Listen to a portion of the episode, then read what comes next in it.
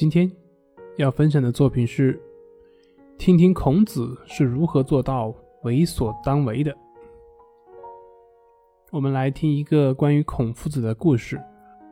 话说孔夫子周游列国，有一次呢，他们一行人来到了匡城，刚住下来，外面就有人来报说，有一大队士兵已经把这里给包围了，层层包围，说要捉拿孔子。后来派人去了解，才知道原来这个城里面最恨的一个人叫杨虎。这个人曾经带人在这个城里面烧杀抢掠，无恶不作，所以当地人恨之入骨。偏偏呢，这个人长得跟孔子很像，而且又都是鲁国人，有鲁国口音，而且呢还都是前呼后应的，所以当地人就把孔子当成杨虎了。孔子的弟子去跟这个城里的将军交涉，可是这个城里的将军拒绝交涉，直言要报仇。孔子有一名弟子叫子路，是一个将才，剑法很好，而且也很有钱。这个时候，子路一看情况不对，于是披上铠甲，提刀进入室内，想带孔子一路杀出去。可是当他进去的时候，却发现孔子。还在那里弹琴，子路就急忙走过去跟孔子说：“都已经生死攸关了，老师你怎么还有这个闲情逸致呢？”孔子说：“来，坐下来。我这一辈子到处宣扬仁政，却处处碰壁，已经很久了。我这一生呢，想要让世界大同的想法，也已经很久了。”可是到现在却没有任何进步，这不就是我的时运所造成的吗？尧舜在世时，天下能各得其所；桀纣在世时，所有人都民不聊生。并不是桀纣时期的人没有尧舜时期的人聪明，而是这个大环境所造成的。这些都不是人力所能改变的。渔夫的勇在于不惧蛟龙，猎人的勇在于不怕猛虎，将军的勇在于不惧生死。那什么是君子之勇呢？君子之勇就是他知道时机有时不佳，运势有时不顺，他只能尽上自己的努力，保持自己的气节。那至于结果，都能无惧去面对。面对任何逆境，做自己该做的事情，一点也不恐慌。接着对子路说：“你不要去跟他们冲撞了。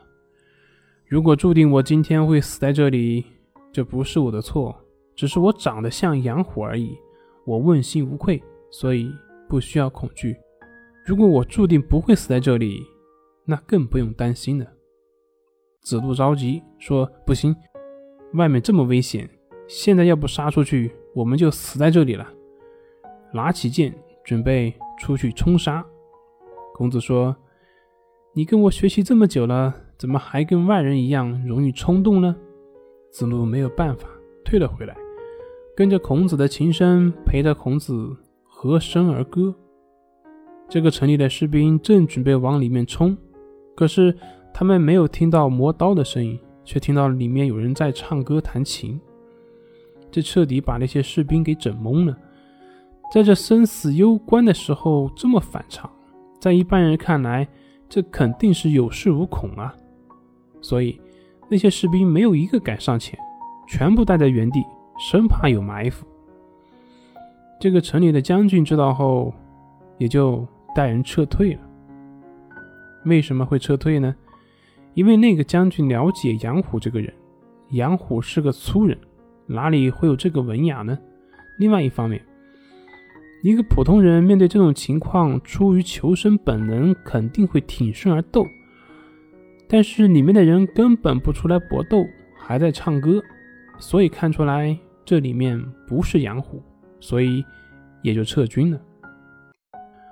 孔子是一个圣人，面对危险，反向操作却能化险为夷。如果真的像子路那样提起剑杀出去，反而会让孔子陷入九死一生的绝地。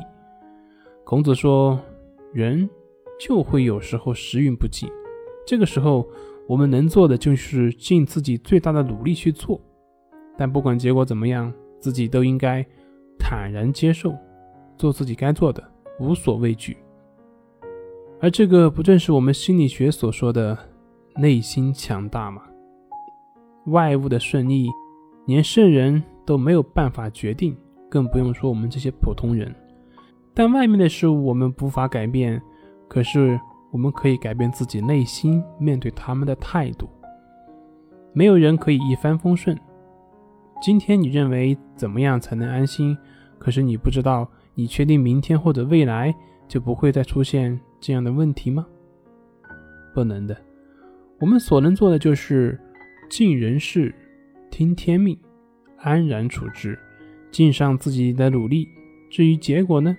能无惧去面对，做自己该做的就可以了。好了，今天就分享到这里，咱们下回再见。